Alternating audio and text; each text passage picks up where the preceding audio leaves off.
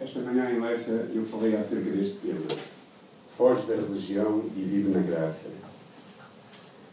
Eh, esta semana uh, li uma frase escrita por um pastor amigo chamado Carlos Cardoso, da Igreja de Eikmar, que dizia o seguinte: Questões relacionadas com a fé cristã.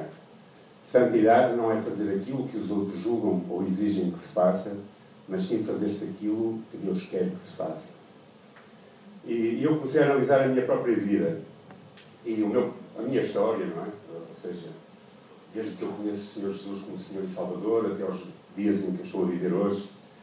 E começo a ver e, e ao analisar toda a minha história, que já são 20 e tal anos, uh, constatei que não existe nada mais frustrante na minha vida e creio que na vida daqueles que se dizem ser cristãos, viver à luz da expectativa daquilo que os outros acham que é certo e errado para as suas vidas. E isso muitas vezes torna-se uma carga tão pesada nas nossas vidas que acaba por nos tirar o prazer de ser cristãos, não é? Às vezes sentimos-nos assim. Sentimos-nos tão carregados com imposições, com coisas que surgem, eh, que parece que perdemos o prazer daquilo que Deus e Jesus Cristo idealizou para as nossas vidas. E na realidade, fazer da nossa vida algo que não é aquilo que Deus idealizou, na nossa singularidade, porque todos nós somos diferentes. É evidente que eu gostava de ser como alguns homens de Deus, não é? Que nós vemos, uh, lemos acerca deles, conhecemos a sua história, mas na realidade Deus escolheu para eu ser quem eu sou. E por mais que eu queira ser aquilo que os outros têm sido, é muito difícil para mim poder viver isso. E quando eu vivo à luz dessa expectativa que eu carrego em mim mesmo, ou que outros impõem em mim, então muitas vezes eu, eu, eu perco o prazer da minha vida cristã, perco a alegria e sinto-me aprisionado, sinto-me carregado. E às vezes o peso dessa expectativa, criada por mim mesmo ou por outras pessoas, torna-se tão pesado como o peso do pecado que eu trazia quando conheci Jesus Cristo. Se formos honestos, muitas vezes ficamos cansados de tentar viver uma vida cristã que nos sentimos incapazes de viver. Porque nos medimos à luz dos outros. Olhamos para outros e achamos que eles são muito mais santos do que nós e que nós nunca vamos ser iguais a eles. E por isso ficamos frustrados porque achamos que a nossa santidade ou a nossa vida cristã vai depender do nosso esforço apenas. E esquecemos que é tudo pela graça. Quem não é capaz de conhecer a graça de Deus no seu viver, acaba por se tornar uma desgraça. E muito disto às vezes acontece por pressões que nós colocamos em nós mesmos ou que outros colocam sobre nós. E as cargas vão se tornando demasiadas pesadas e nós vamos sentindo-nos incapazes de viver ao ponto de muitas vezes desistirmos. Eu estive a fazer uma pequena pesquisa acerca, principalmente, claro, do nosso mundo evangélico em Portugal é muito pequeno ainda, mas no Brasil, que é uma dimensão enorme, e encontrei uma frase dramática que dizia assim: depois de 27 anos, 27 anos, eu não tenho 27 anos como cristão, tenho 26. Depois de 27 anos a tentar viver uma vida perfeita, eu achei que tinha falhado. Eu tinha vergonha de mim durante todo o dia. A minha mente lutava contra ela mesmo sem alívio. E eu sempre acreditei em tudo aquilo que me era ensinado, mas ainda assim pensava que não tinha a aprovação de Deus. Eu pensava que ia morrer no Armagedão e durante anos eu me machucava literalmente, cortava-me e queimava os meus braços para me punir antes que Deus o fizesse. E levei anos para me sentir curado ou curada. Que tremendo é uma pessoa viver 27 anos numa igreja evangélica e durante 27 anos não perceber que o amor de Deus e a graça de Deus é o sustento para a sua vida cristã. E embora ela, ela estava, esteja a dizer que percebeu aquilo que lhe era ensinado, eu acho que ela não percebeu, então não estava a ser ensinada à luz das Escrituras. Ela se fustigava para tentar, de alguma forma, punir a sua incapacidade de viver tudo o que Deus queria que ela vivesse. E dessa forma fosse achada capaz de entrar no reino dos céus e não condenada aos infernos. Ou seja, a vida cristã desta mulher era um inferno. Faz-me lembrar esta ideia medieval, não é? De que os monges antigamente iam para aqueles conventos, isolavam-se todo o mundo e pegavam em, em, em chicotes, se latigavam, se automutilavam. E nós vemos isso um pouco também nas ideias islâmicas, não é? Nós vemos algumas daquelas eventos islâmicos que vemos homens uh, com coisas assim a fustigar-se, não é? Essa ideia de que para que nós consigamos viver e agradar a Deus, nós temos latigar a nossa carne. Felizmente, Deus, através da Sua palavra, nas Escrituras, nós compreendemos, podemos e devemos ser libertos desta mentalidade que é castradora e que muitas vezes eu tenho percebido em conversas que tenho tido com pessoas que é uma mentalidade que nós herdamos judaico-cristã. De que para Deus nos aceitar, nós precisamos de ser perfeitos. E eu pergunto: há alguém perfeito aqui nesta, nesta tarde? Não há ninguém que seja perfeito. Eu, às vezes, inconscientemente, tenho exigido das outras pessoas a perfeição. E quando olho para mim mesmo, consigo perceber que nem eu mesmo os consigo viver. E é isso que se chama ser fariseu.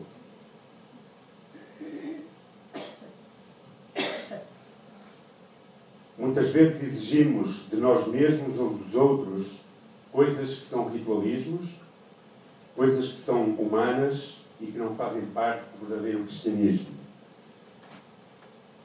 Eu achei esta frase que achei muito interessante, que diz que toda a igreja é inútil se o foco não for Deus e aquilo que Deus tem para nós, com base na aceitação, na esperança e na redenção.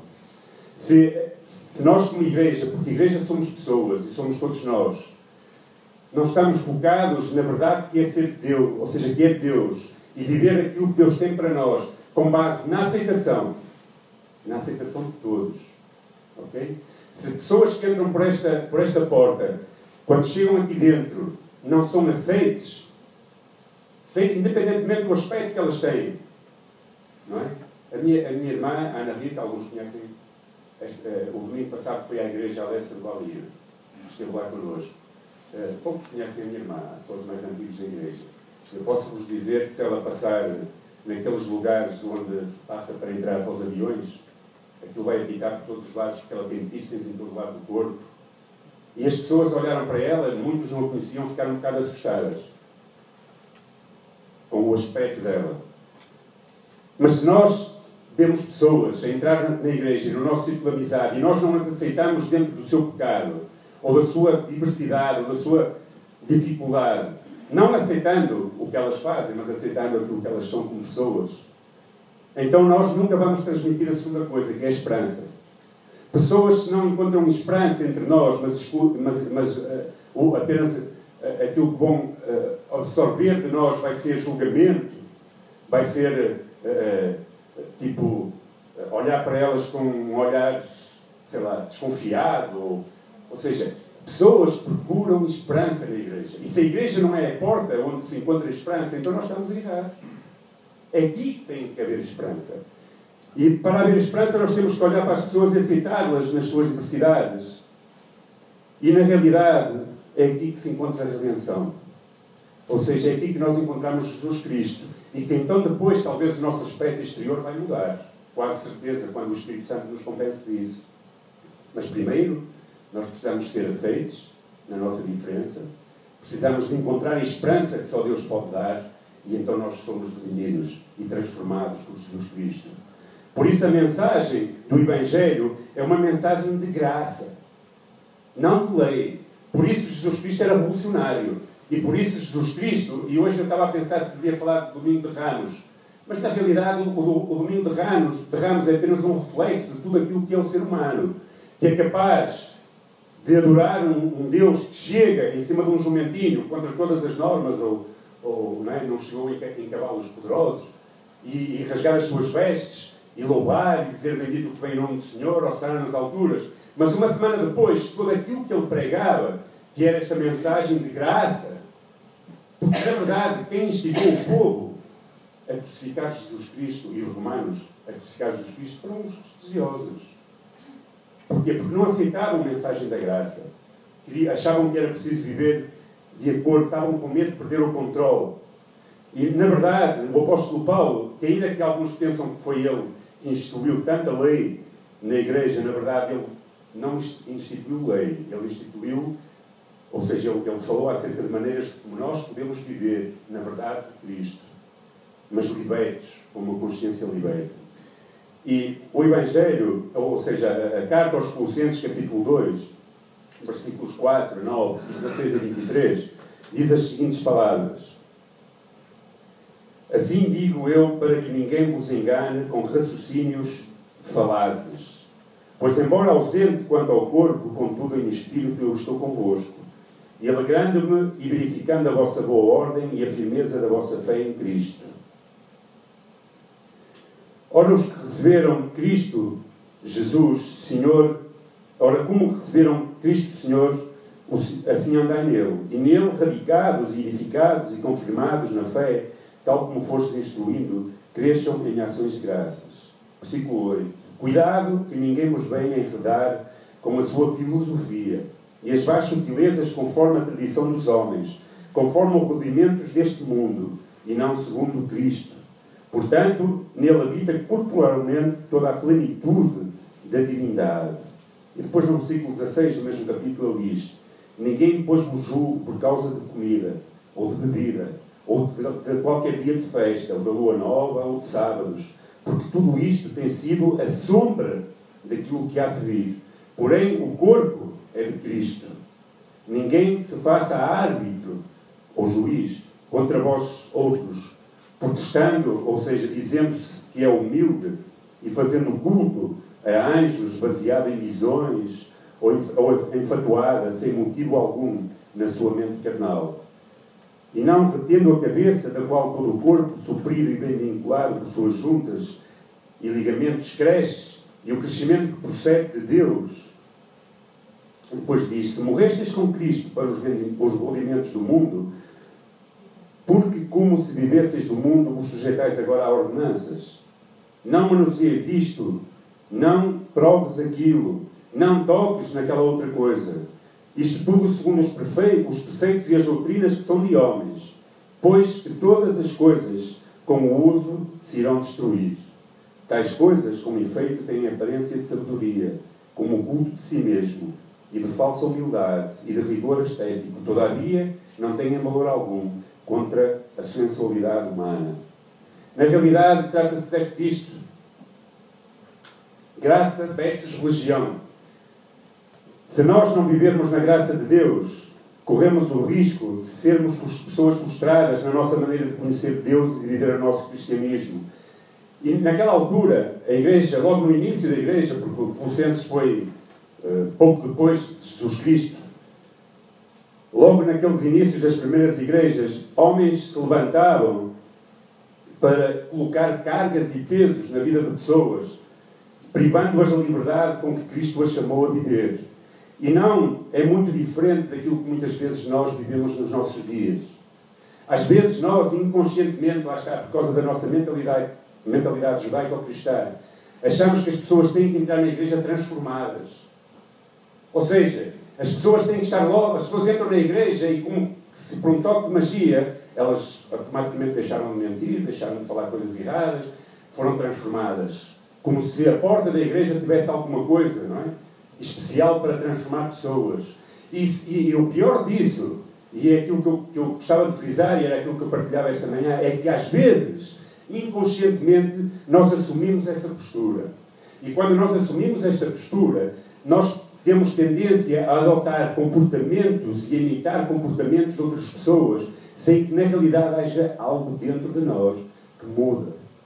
Durante muito tempo, e às vezes eu vivi forçado e vivi à luz da expectativa de outras pessoas, numa santidade que era falsa, imitando o comportamento de outros para que os outros nos aceitassem no meu comportamento exterior, quando dentro de mim, quando eu estava sozinho com Deus, eu chorava, porque sabia que dentro de mim só havia miséria, dor e sofrimento, a tal ponto de ficar doente. Porque tudo aquilo que eu aparentava viver à luz dos outros era tudo o contrário àquilo que era verdade dentro do meu coração.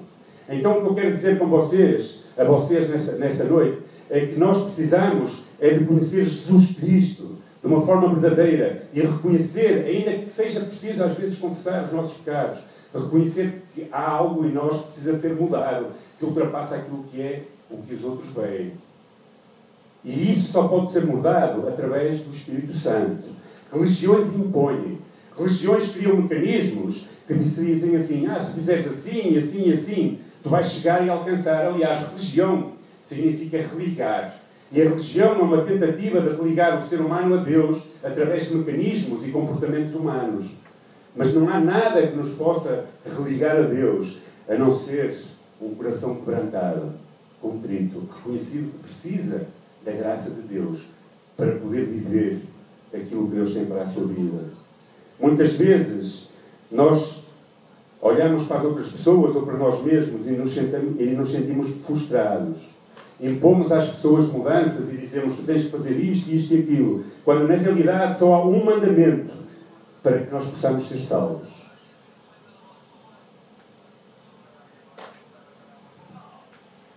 E o verdadeiro mandamento para que nós possamos ser salvos é este: que creiamos no nome do seu Filho Jesus Cristo e que nos amemos uns aos outros, como Ele nos ordenou. 1 João 3,23. Este é o verdadeiro mandamento. Se tu crês em Jesus Cristo e tu te entregas a Ele e tu amas o teu irmão e tu tens, na realidade, compaixão por ele quando ele falha ou quando ele peca e não impões pesos ou cargas sobre a sua vida, então tu, na verdade, estás a viver aquilo que Deus quer para a tua vida. Por vezes o amor é algo que não faz parte do nosso coração. Por vezes usamos as nossas mãos não para abraçar, mas para apontar dedos às outras pessoas dizendo: ah, esta pessoa é uma fraca cristã. Às vezes, em lugar de abraçarmos as pessoas, nós as afastamos de nós. Às vezes, nós achamos que as outras pessoas não são dignas do amor de Deus porque não conseguem cumprir tudo o que nós conseguimos cumprir. E quando nós fazemos isso, nós estamos a construir muros e não pontes. E tu e eu, nós somos chamados a construir pontes para que pessoas possam chegar até Jesus Cristo. Quando nós construímos muros, nós afastamos as pessoas e às vezes passamos a ideia de que elas têm que fazer alguma coisa e pagar um preço, mas o preço já foi pago. O preço foi pago na cruz do Calvário. Jesus Cristo pagou o preço para que tu hoje possas entrar na Sua presença, para que eu hoje possa entrar na Sua presença, não dependendo das minhas obras, por mais corretas que elas sejam, mas dependendo da sua graça e do seu amor. E que nós possamos experimentar isso. Agora, claro que nós não podemos viver de qualquer maneira. É evidente. Mas isso não significa que Cristo nos chamou por uma liberdade e que nós podemos usar a nossa liberdade como ocasião para dar largas a tudo aquilo que nos apetece fazer. E por isso eu pensei nisto: religião versus santificação.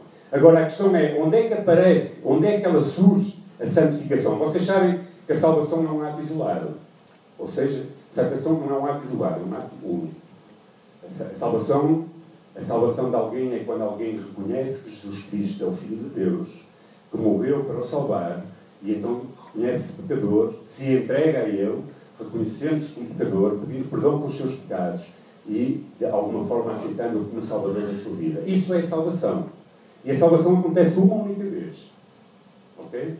E depende da graça de Deus, não do nosso esforço, para que ninguém se vanguardie. Mas a santificação é um processo. Ou seja, a santificação é um processo. Depois que nós conhecemos Jesus Cristo, há uma nova identidade que começa a crescer em nós e um desejo que é produzido pelo Espírito Santo nas nossas vidas. Ou seja, é algo que vem de dentro. Diz a palavra de Deus que é Ele que efetua em nós, ou seja, é Ele que, que coloca em nós o efetuar e o fazer. Ou seja, aliás, até Ele diz, até a palavra de Deus diz que é Cristo, que é o Espírito Santo que nos convence da sua justiça e do pecado. Ou seja, é através dele que nós começamos a mudar. E a verdadeira santificação começa no Espírito. É dentro de nós e não por fora. E quando nós achamos que as pessoas têm que mudar por fora antes de mudar por dentro, então nós estamos a impor religião e não santificação às pessoas. Há muitos cristãos hoje a carregar fardos pesados, curvados, acorrentados, assustados, amedrontados, por cargas religiosas impostas no seu coração e não conseguem desfrutar da liberdade. E na verdade, muitas vezes eu tenho sido instrumento para fazer outras pessoas se sentirem mal quando imponham cargas legalistas sobre as suas vidas. E eu reconheço isso. Eu reconheço isso. Isso talvez quem sofra mais é a minha família. E eu estava a pensar esta semana e o meu coração estava a doer, porque às vezes eu estou mais pronto para apedrejar o meu irmão quando o considero pecador e não santo, do que para usar as minhas mãos para o abraçar. Às vezes eu estou mais pronto para usar os meus lábios para o condenar do que para orar por ele. Às vezes, quando eu olho para outra pessoa à minha volta, não a aceito e não significa, mais uma vez, eu vou dizer que aceito o que ela faz, mas não aceito como pessoa que é, com os seus erros. E em lugar de orar e dobrar o meu joelho e passar tempo a orar para que Deus mude o seu coração, porque mais uma vez a transformação vem do interior e é o Espírito de Deus quem convence a pessoa que tem que mudar. Não somos, não somos nós. Nós não conseguimos. Por isso, eh, eh, pessoas às vezes tentam nas suas forças mudar e acabam por não conseguir é Deus quem faz em nós a mudança e às vezes eu condeno em lugar de amar. Às vezes tomo totalmente o oposto àquilo que Jesus Cristo fez quando aquela mulher foi trazida por adulterar até ele. Os fariseus e os legalistas tinham as pedras nas mãos para atirar as pedras, para apedrejar. E Jesus Cristo disse: Quem não tiver pecado, atira a primeira pedra. E eu às vezes sou tão como aqueles fariseus que olho para as pessoas e quando elas não são santas, como eu tenho expectativa que sejam, então eu estou pronto a tirar pedras, em lugar de orar por ela, de abraçar, de dizer: Olha, tens este problema, mas eu estou aqui para te ajudar.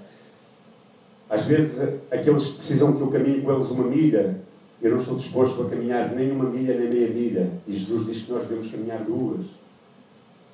E às vezes nós, na nossa religiosidade, achamos que a santificação é o esforço humano e esquecemos que, na realidade, é alguma coisa que tem que vir de dentro.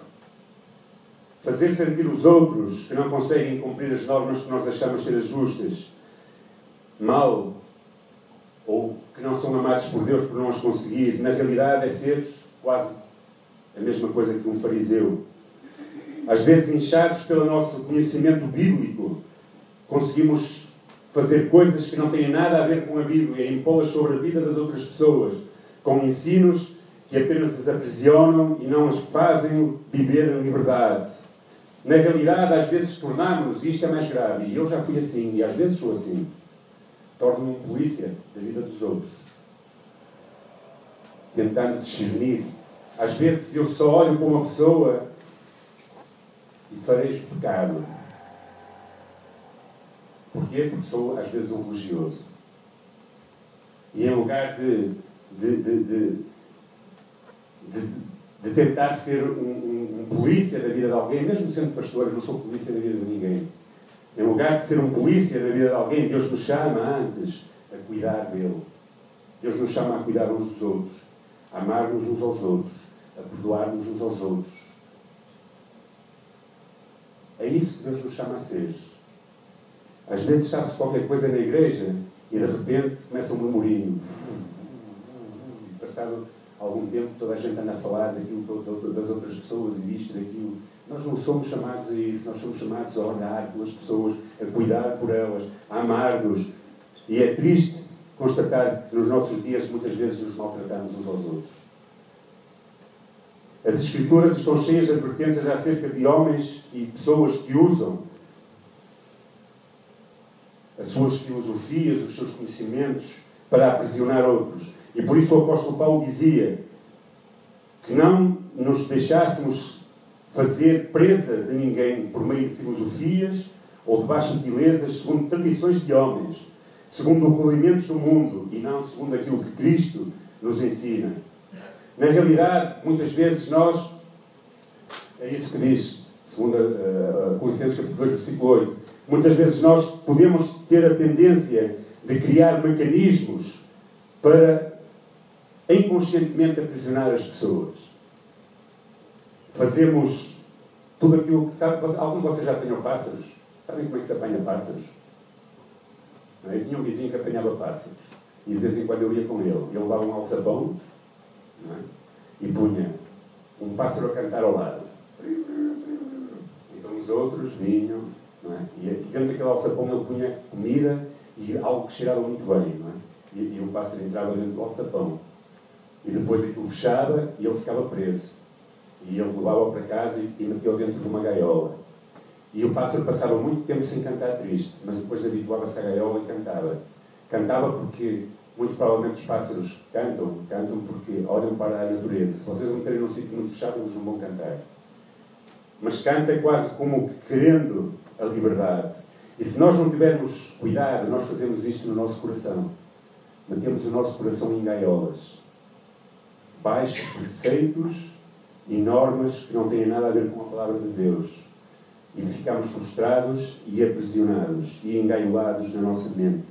Mas Cristo nos chamou para a liberdade. Tu e eu fomos chamados para viver em liberdade. E essa transformação tem que nascer dentro de nós. Por isso, se calhar, estás a lutar por problemas hoje. Sentes que não, não estás a viver em santidade. Sentes que não estás a viver tudo o que Deus tem para ti hoje. E eu te digo que não há nenhuma fórmula mágica que te faça viver aquilo que Deus tem para ti, a não ser que dobres o teu joelho, que reconheças o teu erro e que peças que o Espírito Santo transforme a tua vida para que poderes viver aquilo que Deus te diz que tens que viver. Não há religião nenhuma que consiga transformar o homem.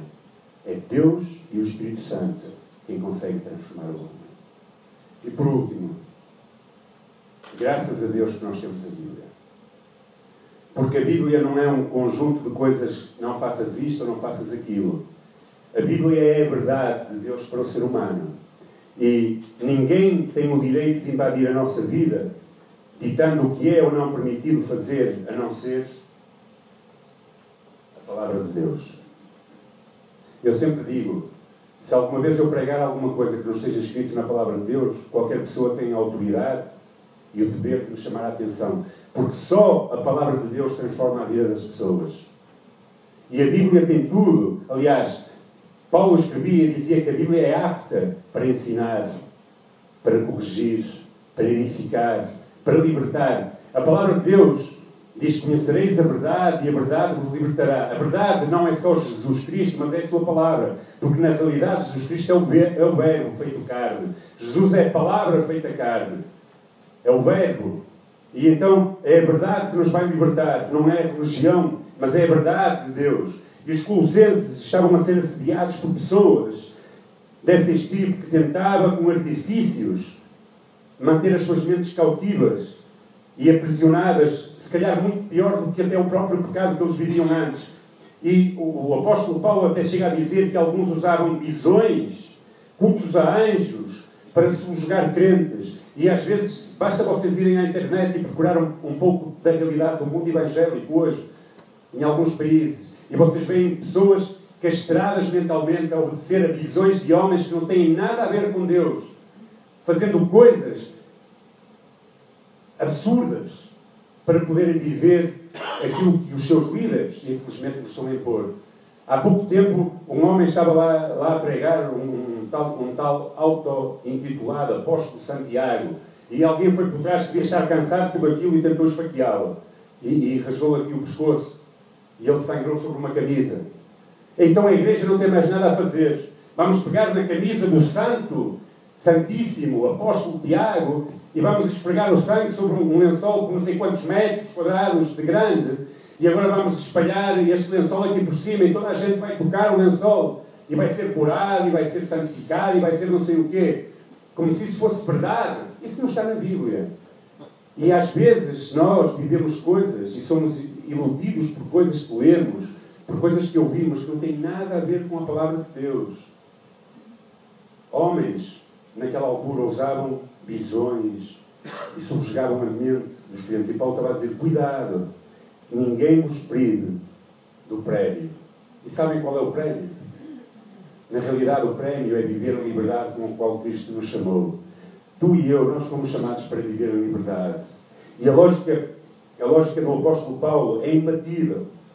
Ele dizia, não sei se está aí cá, dizia: Se, pois, estáis mortos com Cristo quanto aos rudimentos do mundo, porque os carregam, ou seja, eles eram carregados ainda de ordenanças como se vocês vivessem no mundo. Coisas tais como não toques, não proves, não manuseies, coisas que vão parecer pelo seu uso, segundo os preceitos, são doutrinas de homens. Então, na, na, realidade, a palavra de Deus tem tudo e revela tudo a nós para que nós possamos viver aquilo que Deus quer que nós vivamos. E é ela que traz luz aos nossos corações e nos liberta de religiosidades. Sabe, há coisas absurdas, coisas absurdas, que às vezes são impostas. Há igrejas onde, por exemplo, se as mulheres vierem de calças, não têm direito a partilhar a ceia do Senhor. Eu nunca encontrei isso na Bíblia. Vocês já encontraram isso na Bíblia? Há igrejas onde as mulheres não podem falar. De maneira nenhuma. Há igrejas, sei lá, não sei. E às vezes nós lemos essas coisas porque hoje vivemos num mundo global. Vamos à internet, pesquisamos isto, pesquisamos aquilo, lemos aquilo e, e, somos bombardeados com informações na nossa mente que não têm nada a ver com aquilo que Cristo ensina. E desses, fujam. Desses, fujam. Na realidade, a religião não tem nada a ver com a Bíblia. E aquilo que estava a acontecer naqueles dias era o que parecia ser um culto. Não passava de um artifício para manter pessoas cativas e oprimidas. E na realidade, os maiores discursos mais fortes que Jesus Cristo teve foi contra pessoas farisaicas que tentavam manter os outros cativos, fazê-los sentir impotentes para viver aquilo que Deus tinha para eles e dessa forma os escravizavam na sua mente e os dominavam. E Jesus até chegava a dizer: Vocês carregam pessoas com pesos que vocês não levam. Vocês não levam esses pesos e estão a carregar os outros, porquê? Com pessoas. Jesus dizia: Ai de vós, escribas, fariseus, dizia: Ai de vós que percorreis o mar e a terra para fazer um prosélito. Sabem o que é um prosélito? É um novo convertido. Dizia: Vocês percorrem este mundo e o outro para fazer um convertido, e depois de o teres feito, o tornais filho do inferno, duas vezes mais do que vós. Ou seja, vocês percorrem tudo para trazer alguém até Deus e depois carregam essa pessoa de tantas coisas que ele vive no inferno. Pior do que vós. E às vezes nós, inconscientemente, fazemos isso porque carregamos peso em cima das pessoas que não temos carregar. O Evangelho não pode ser reduzido a um monte de regras do tipo pode ou não pode fazer. O Evangelho é muito mais do que isso. O Evangelho não é nenhuma receita. Tipo, estas receitas que nós vamos pesquisar, agora eu quero fazer um bolo de morango. E agora vamos à internet, pesquisamos e o bolo de morango diz, sei lá, eh, põe não sei 50 decilitros de leite, põe não sei quantas gramas de, de, de, coisas de morango, põe não sei quanto de farinha, e nós seguimos tudo à risquinha, e depois diz 10 minutos no forno. Mas se nós formos 11, já queima tudo. Se nós metermos menos leite, já não fica bom.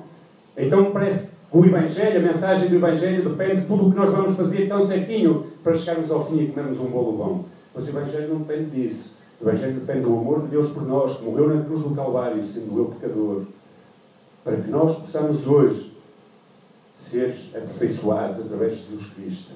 Não na nossa força humana, religiosa, mas na graça de Deus. Reconhecendo a nossa incapacidade para conseguirmos fazer um bolo perfeito ou a, ou, ou a receita perfeita, mas sabendo que não depende de nós, mas depende de Jesus Cristo. Na realidade, existem alguns dos nossos dias que não conseguem viver assim, sabem? Eu outro dia estava, estava a ler um, um artigo de que havia em alguns lugares onde pessoas retiravam uma unção. Diziam assim, bom, esta, Algum, alguns, eles pregavam e alguns dos que estavam não aceitavam uh, aquilo que era pregado e ele dizia, então eu vou-te retirar a unção.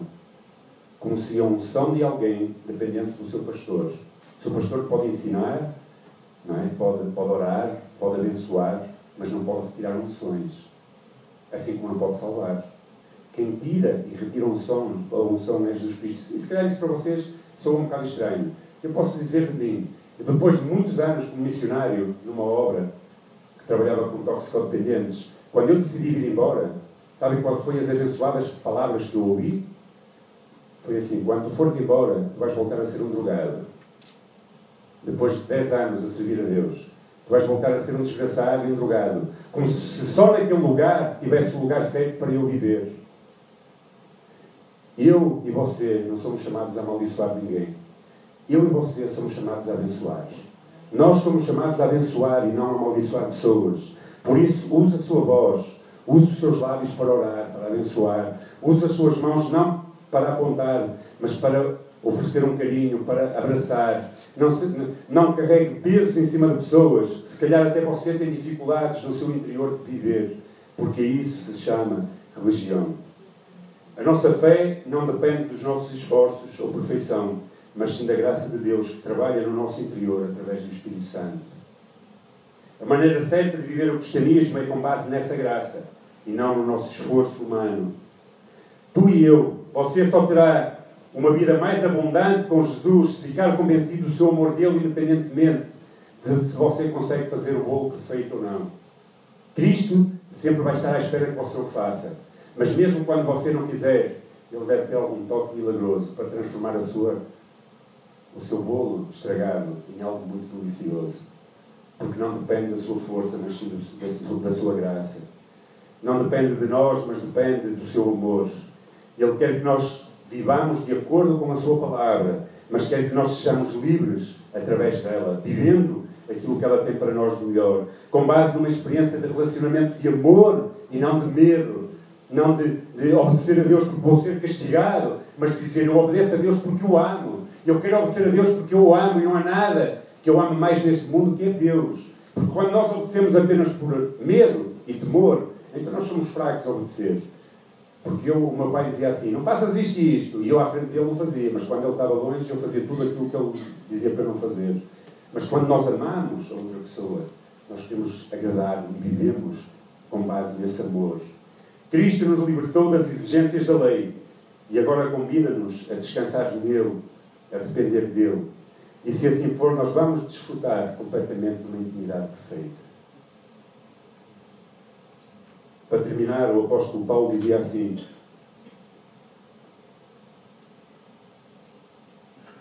Não é esta, é esta aqui. Okay. Assim, meus irmãos, vós também que morreram para a lei por meio do corpo de Cristo, para pertencerem a outro, aquele que ressuscitou dos mortos, a fim de que venhamos a dar fruto para Deus. Isso é o que Deus espera de nós. Fruto que produz, é produzido através da graça dele. Mas agora, morrendo para aquilo que antes nos prendia, fomos libertados da lei para que sirvamos conforme o novo modo do Espírito. Na realidade, é isso que Deus quer que nós façamos. Que nós vivamos na Sua graça, que possamos dar frutos para Deus. E isso é o resultado daquilo que é mudado no nosso interior. O exterior dá frutos, mas porque o interior foi mudado. E isso é através do novo modo, que é o Espírito Santo, agir em cada um de nós. Então, a religião diz que você precisa pagar o preço. Jesus diz que o preço já foi pago. Jesus Cristo pagou o preço. Por isso, não fique preso pensando que por não conseguir cumprir tudo aquilo que são normas ou regras, vai fazer com que Deus o ame menos. Mas tenha a capacidade de dobrar o seu joelho nas suas lutas e dificuldades e dizer: Senhor, eu não sou capaz. Eu sei que não sou capaz, mas eu preciso da tua ajuda. E Deus vai no nosso interior.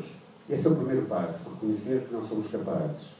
E quando nós reconhecemos que não somos capazes, Deus no, no nosso interior, através do seu Espírito, vai começar a produzir força e poder para nós podermos viver verdadeiramente o cristianismo que Ele tem para nós. Amém? Vamos orar.